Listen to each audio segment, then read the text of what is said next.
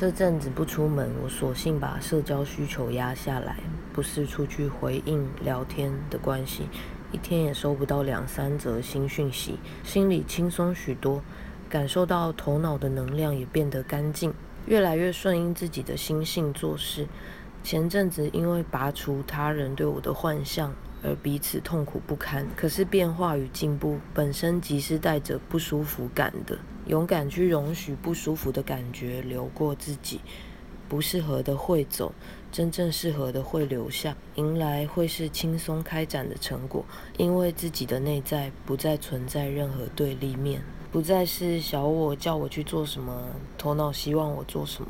也例如太过沉浸在回忆里，或把幸福投射到未来，不停赶跑，这些心理时间负担充斥心灵，只会让人老得太快而已。感受当下，当下没有问题。